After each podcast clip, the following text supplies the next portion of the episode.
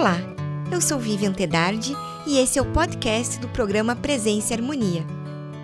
O assunto é iridologia, com a participação do iridólogo Paulo Solano. Acompanhe. Paulo, obrigada por atender o nosso convite e bem-vindo ao programa Presença e Harmonia. É joia, eu que agradeço sempre a oportunidade de estar aqui e falar de iridologia, de medicina natural, né? Ok, obrigado. Paulo, então, o que é iridologia, né? Como funciona a iridologia? Sim. Então, a iridologia é uma ciência que, através das fibras da íris, nós conseguimos ter acesso a muitas informações, tanto no campo físico, no campo emocional, no campo é, do tempo, do espaço, a nível espiritual, nós conseguimos ter acesso a muitas informações, né? pelas cores que aparecem, pelos raios, pelas manchas, pelas lacunas. Então, existem muitos sinais irídeos estudados já há muito tempo e através desse, desses sinais nós conseguimos ter acesso a todas essas informações. Certo. E quando que começou né, a, a iridologia ou a buscar nos conhecer a partir da análise da íris? Sim, então, essa questão de ciência, como ciência não é muito, não há muito tempo. Mais ou menos 1670 na Alemanha começou-se alguns uh, registros, livros, pesquisas é, com pacientes, mas não dá para precisar algo assim, sabe? É muito antigo, desde os egípcios, caldeus, babilônios, uhum. em que se encontra em escavações, por exemplo, é, em cerâmicas, relações dos olhos com os órgãos.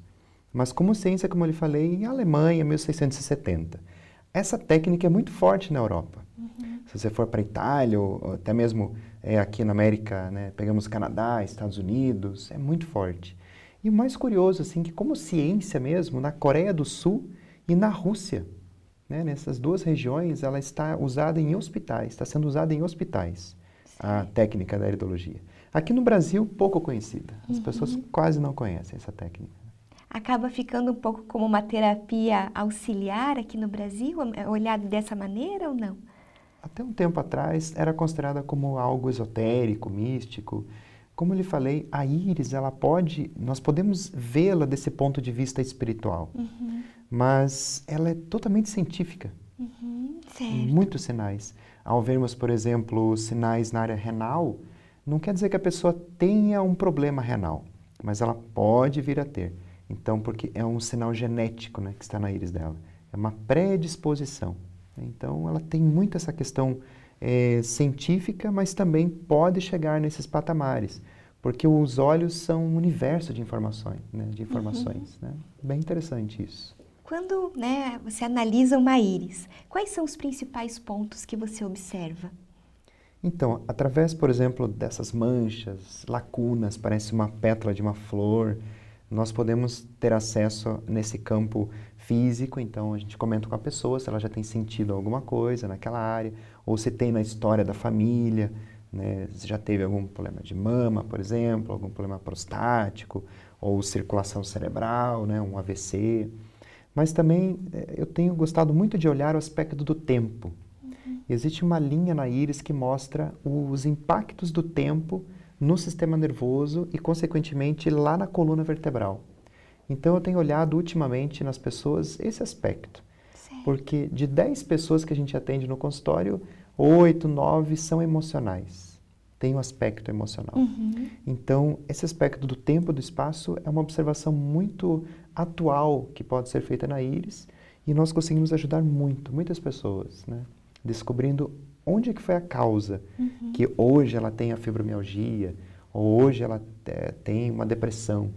Começou na linha do tempo, né, no passado, algo que foi semeado ali. E isso é possível ver na íris, imagina isso. Que bacana.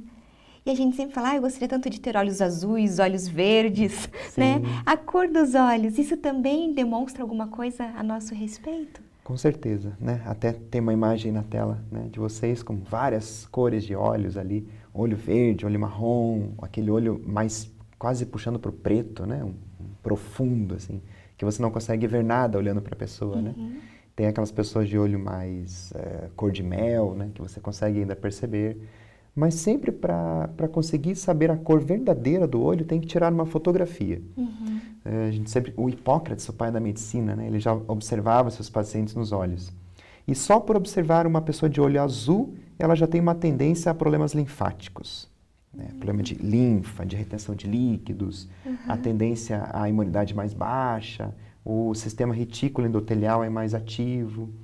Já uma pessoa de olho marrom já tem que cuidar com o fígado, com o coração, com a parte cardiocirculatória. Uhum. E a pessoa de olho verde né, já tem que cuidar com o sistema hepatobiliar vesícula, fígado, intestino, pâncreas, com essa parte digestiva. Uhum. Então imagine, só pela cor já dá para ter esse acesso dessas informações. Sim. Mas pela cor também dá para ver o aspecto emocional, né?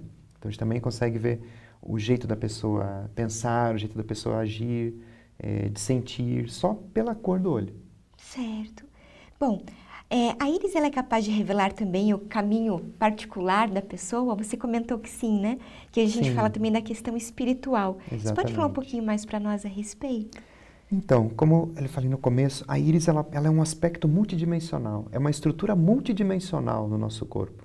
É a única parte visível do sistema nervoso. Né? Ela uhum. é colocada para fora, mas somente consegue ver essas informações, ter acesso, quem estudou essa técnica, né? chamada iridologia. Uhum. Então, nós podemos ver uma pessoa de um, de um ponto de vista físico, ver, ver, os órgãos mais frágeis, fígado, coração, cérebro, enfim, intestino.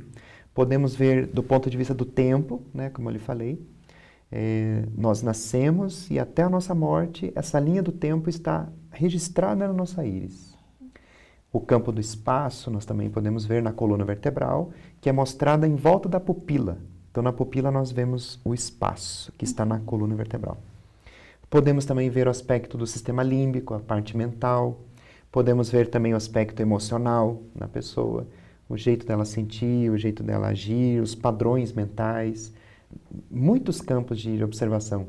Podemos ver até na íris o aspecto espiritual, né, como você uhum. comentou, o caminhar da pessoa na vida, os bloqueios dela, assim, o que que ela, o que que sempre bloqueia ela de avançar espiritualmente. Às vezes é um padrão de materialidade que ela tem. Uhum. Mas esse sinal que está no olho dela, que nos mostra essa história, é uma história na família. Então, né, como dizia um grande filósofo na antiguidade, que nós continuamos na semente dos nossos descendentes. Então, na verdade, é, os nossos padrões hoje eram os padrões dos nossos avós, bisavós, que continua né, em nós uhum. e nós podemos repetir essa história ou podemos sair pela tangente dessa história. Uhum. Então, os sinais que estão no nosso olho é um sinal de padrão familiar, certo. em que a pessoa pode repetir aquela história ou não. Raramente as pessoas que não repetem, uhum. porque o círculo, né, o círculo de retorno, né, vida e morte, faz com que a gente continue repetindo esses padrões. Quando saímos pela tangente dessa roda, é quando fazemos esse caminho revolucionário de autoconhecimento, né, de toda essa subida né, para a evolução. Isso é possível ver na íris, como é que está esse caminhar da pessoa, uhum. pela escuridão de certos sinais. E o amor, o amor é o patamar mais alto, assim. Nós conseguimos ver no olho, na íris, aonde que a pessoa está bloqueando Deus na vida dela. A força crística, a força angelical. Então existem achatamentos na pupila que mostram, por exemplo, alguns, algumas compulsões daquela pessoa. Certo. E às vezes ela não consegue, por exemplo, chegar a Deus, né, chegar à espiritualidade plena, se ela não tem, por exemplo, contato social. É uma pessoa que se fecha. Já ouviu falar, por exemplo, de enneagrama? Sim, sim. Então é possível ver o enneagrama na íris.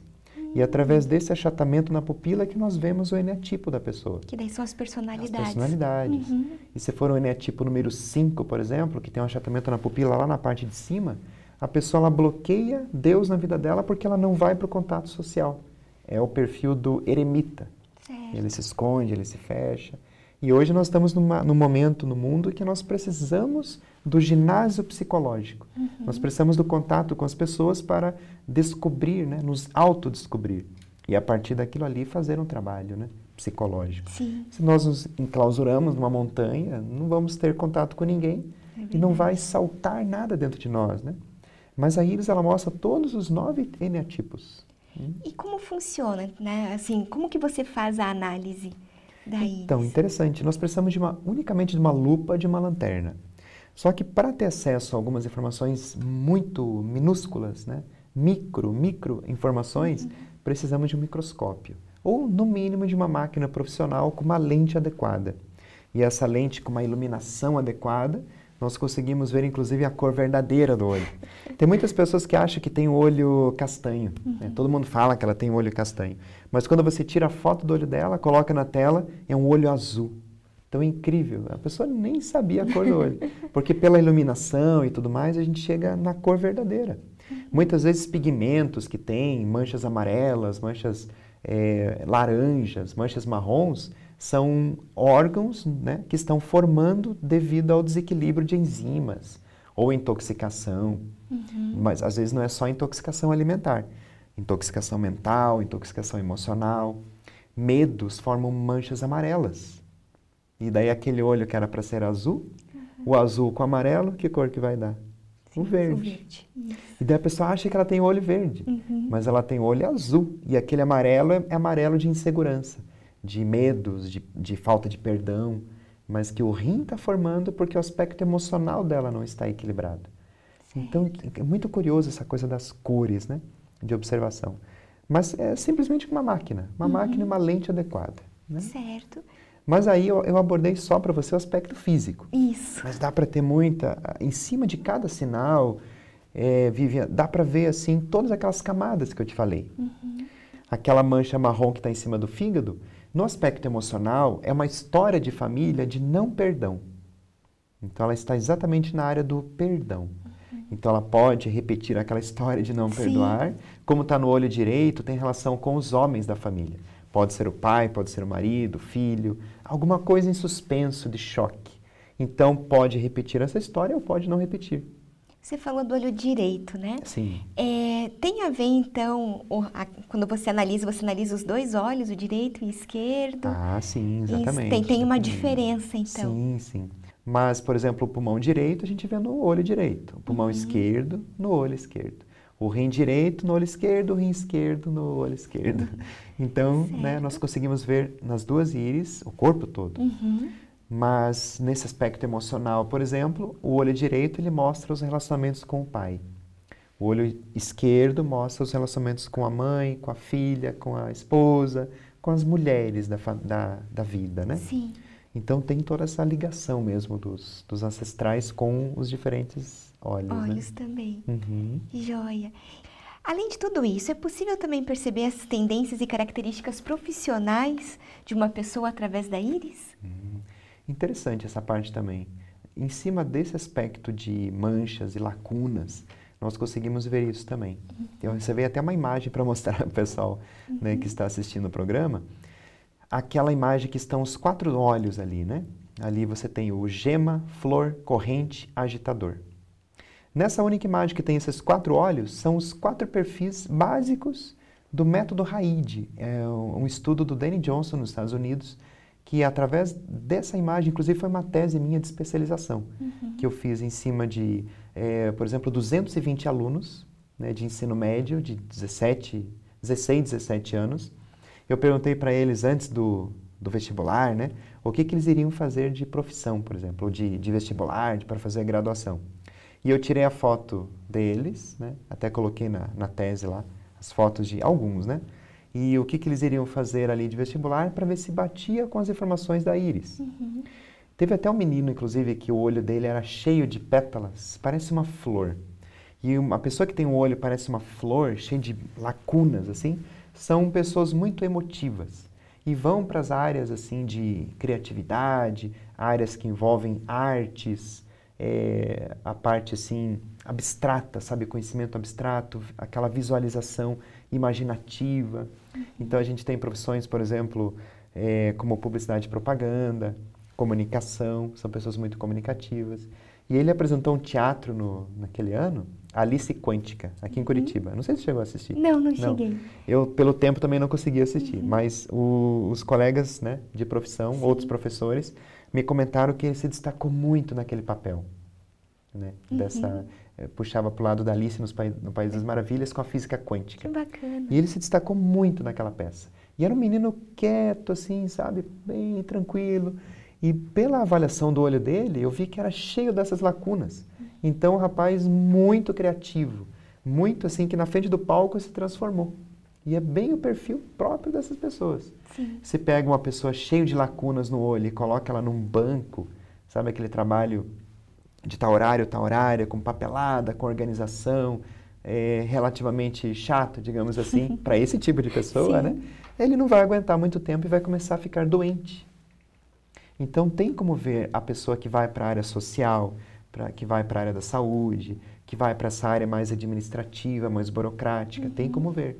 E um perfil de pessoa que não vai pelos caminhos convencionais, que faz uma inovação, cria uma outra área de trabalho, sabe? Eh, Coisas que estão na vanguarda, assim. Uhum. Tem também esse tipo de íris que nós conseguimos perceber. Então, na verdade, a Iris também é um portal para o nosso autoconhecimento. Autoconhecimento, totalmente, Uhum. totalmente autoconhecimento. Em relação à saúde, nos ajuda na prevenção. Prevenção. Certo. E algumas coisas que já estão acontecendo. Uhum. A parte branca do olho, que é a esclera, né, ou conjuntiva, nós conseguimos ter acesso a situações que já estão em desenvolvimento. Então, se eu vejo, por exemplo, um sinal na, na íris, na área da mama, Uhum. né, dos seios ali, e eu vejo na parte branca, é genética, a íris Uhum. é genética. Se eu vejo na parte branca do olho um vaso vermelho na área da mama, é- essa ciência é outra, é esclerologia. Uhum. E daí quer dizer que já está desenvolvendo alguma Certo. coisa. Uhum. Então, tudo passa informações. O rosto, a íris, a parte branca, tudo. E como que a ciência vê a iridologia? Então, como lhe falei, na Rússia e na Coreia do Sul ela está, está sendo usada em hospitais. Uhum. Eh, a Rússia ela tem feito muitas pesquisas, desde 1980 mais ou menos. E somente médicos podem utilizar a iridologia na Rússia. Na Coreia do Sul também. Aqui no Brasil, né, como eu lhe falei, ela não, não é muito conhecida. Então, você vai conversar com um oftalmologista, por exemplo, que mexe com olhos o tempo todo. Uhum. Aqueles sinais, aquelas manchas, para ele é só pigmento, é só abertura nas fibras, não tem explicação nenhuma. Mas os, alguém começou né, com essa história de observar a íris, que, como eu lhe falei, não dá para precisar, e começou a ver relações dos órgãos com essas fibras. E realmente, é, há, há 13 anos que eu trabalho com essa área, que eu faço pesquisa, estudo, e a cada vez, a cada análise, eu fico mais boquiaberto Uhum. com a, a precisão dos sinais da história da família, como eu lhe falei, né? Sim. Essa história que está vindo na família e coisas que a pessoa já está sentindo, né? como dores de cabeça, intestino preso, depressão, um perfil mais emocional e a íris dela mostra isso mesmo e ela é assim. Uhum. Então é incrível, é um microsistema fabuloso.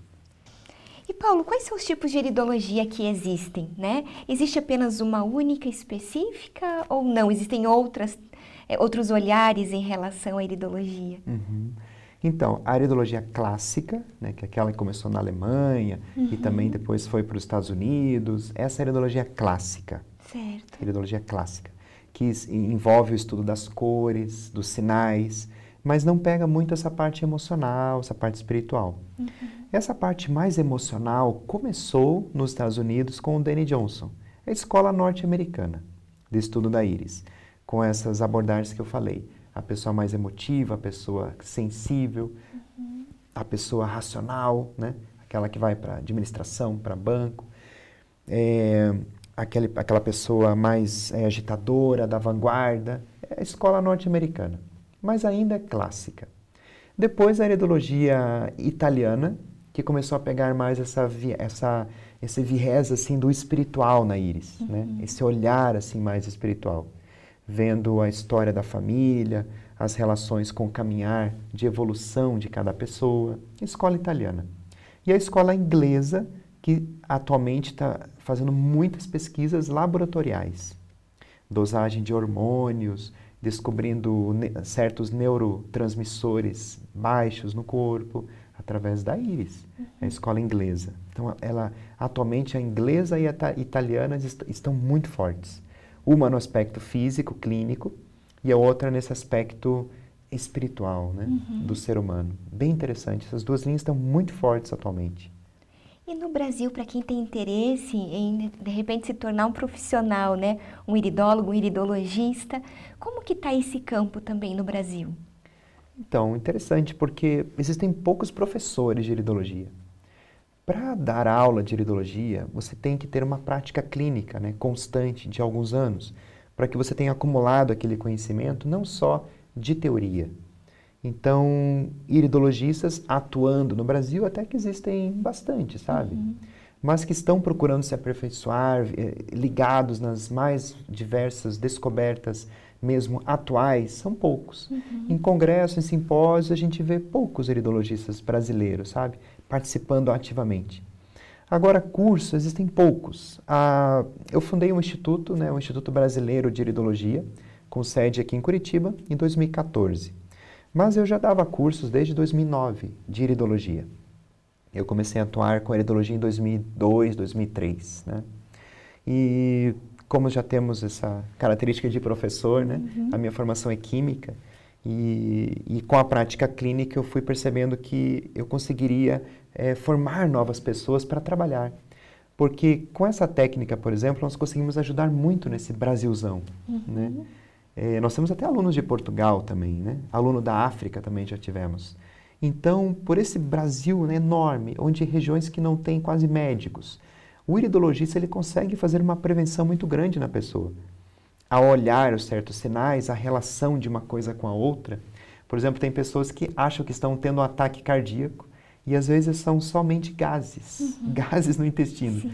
E a íris mostra se a causa é essa situação depressão, né? Às vezes as pessoas estão com depressão e, e dá-lhe medicamento, aqueles, né, tarja uhum. preta, tarja vermelha, enfim. E às vezes não é o caso. Sim. Às vezes é um intestino sujo que deve ser limpado.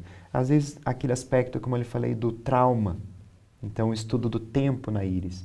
Então, para cada pessoa será uma causa diferente. Uhum. Então, ela é uma técnica que pode nos ajudar muito. Eu, por exemplo, uh, formei, apesar que esse aluno ainda está em formação, uhum. um aluno do Pará. E ele fez o, o nível 1 do curso, que são nove dias, né? Que até daqui a pouco a gente pode falar de datas, enfim, uhum. quem se interessar. E daí ele fez nove dias de curso intensivo né, conosco. E no Pará ele foi e deu uma palestra numa igreja, na comunidade religiosa dele. E atendeu assim loucamente as pessoas. Foi espalhando assim na família, na cidade, o que, que essa técnica poderia ajudar. E as pessoas não tinham conhecimento. E ele está atendendo assim muita gente, ajudando muita gente. Você pode no Brasil tirar alvará de consultório como terapeuta alternativo, uhum. terapeuta holístico, né? Porque essa técnica não está ainda catalogada como uma profissão. Né? Não existe lei que proíba, também não, não existe lei que permita. Uhum. Então ela está em suspenso, essa técnica da heredologia. Mas como eu lhe falei, na Rússia, na Coreia do Sul, somente médico pode usar. Sim. É, aqui no Brasil pouco se conhece, né? Pouco se conhece. Então, nós temos formado essas pessoas para uhum. trabalhar né, seriamente com a técnica em todos esses campos que ela possibilita, né, como terapeuta. Ela é aberta a nutricionista, aberta a psicólogo. Claro que quando a pessoa tem uma formação na área da saúde, uma graduação, ela entende os fundamentos de uma forma melhor. Uhum. Mas uma pessoa que somente tem um ensino médio, é, não fez graduação, ela consegue se esforçando em entender todos os fundamentos da técnica. Sim. De tudo depende do esforço da pessoa. Sim. Né? E bom, para a gente fechar o nosso programa, nós temos sempre aquela tem uma frase que é muito famosa que os olhos são a janela da nossa alma. Exatamente. Né? E você tem alguma, né, uma palavra, uma mensagem final que você pode deixar para quem está nos assistindo? Sim. É, os, a relação aos olhos, pode ser? Pode, com certeza. ok assim, os olhos, eles realmente eles são o universo, né? O universo. E quanto mais a gente caminha, a iridologia ela está assim, ela está caminhando para dentro. Não só pegando a parte colorida. Uhum. Os avanços, as descobertas da íris estão indo cada vez mais para dentro, para a pupila. Uhum. E todos sabem que a pupila é um buraco, né? Ela não existe. Então, ao adentrarmos na pupila, nós entramos dentro do universo do universo nosso uhum. e que na verdade é o universo né, macrocosmos. Uhum. Então, ao por exemplo uma pessoa é, ter acesso a, aos seus olhos, à sua foto, ela pode meditar, se concentrar dentro da sua pupila e fazer um agradecimento, agradecimento a todos os seus ancestrais, toda a sua árvore familiar, mesmo que ela não tenha conhecido, os seus avós, bisavós, tataravós porque toda a história deles, tudo que eles conquistaram, muitos de nós, né, aqui no Brasil temos ancestrais que vieram da guerra, né, da Alemanha, ali da Itália e tudo mais, Polônia. Então, todos esses ancestrais, tudo que eles passaram para estarmos hoje aqui, nós, né? Então, esse agradecimento, ele quebra uma barreira enorme e traz paz, a luz e amor para toda a geração, toda a família. Até três gerações, Vivian, uhum. nós conseguimos fazer isso. Até três gerações e trazendo um equilíbrio de paz, luz e amor para toda a árvore genealógica. Esse seria o caminho que a gente tem encontrado para a pessoa ela se equilibrar como um todo, uhum. no aspecto físico, emocional, mental, espiritual, a nível de amor, a gratidão. Hoje está faltando muito a gratidão. A gente não tem muito esse costume. Uhum. Os orientais têm mais isso, né? De colocar aquele isso. altar para os ancestrais. Isso. Os índios têm muito isso também, né? Os índios norte-americanos, principalmente. Mas nós não temos muito esse uhum. hábito, né? E com o estudo da íris, a gente tem chegado a essa conclusão. Que com a gratidão, portas se abrem. Né? E que a gente busca um autoconhecimento e melhorar. Não pode faltar a gratidão e o perdão perdão é, abre portas também para tudo. Nossa, é Paulo, muito obrigada. okay. Foi excelente. Aproveito para fazer o convite para você voltar outras vezes, que temos muitos assuntos. Tá ótimo. Né, para conversar. Tá legal. E no site o pessoal consegue informações de curso, de consultório. Sim. E, enfim, né, que a gente possa conversar e né, incrementar essa, essas análises, essas reflexões. Né? Obrigada. Tá bom, obrigado pela, pelo convite, assim, né, sempre de estar aqui. Concluímos assim mais uma edição do programa Presença e Harmonia. Para acompanhar os nossos programas em vídeo e áudio, visite o portal da MORC no endereço www.amorque.org.br. Em nome da MORC GLP e de toda a nossa equipe de produção, queremos agradecer o prestígio de sua audiência. Paz profunda!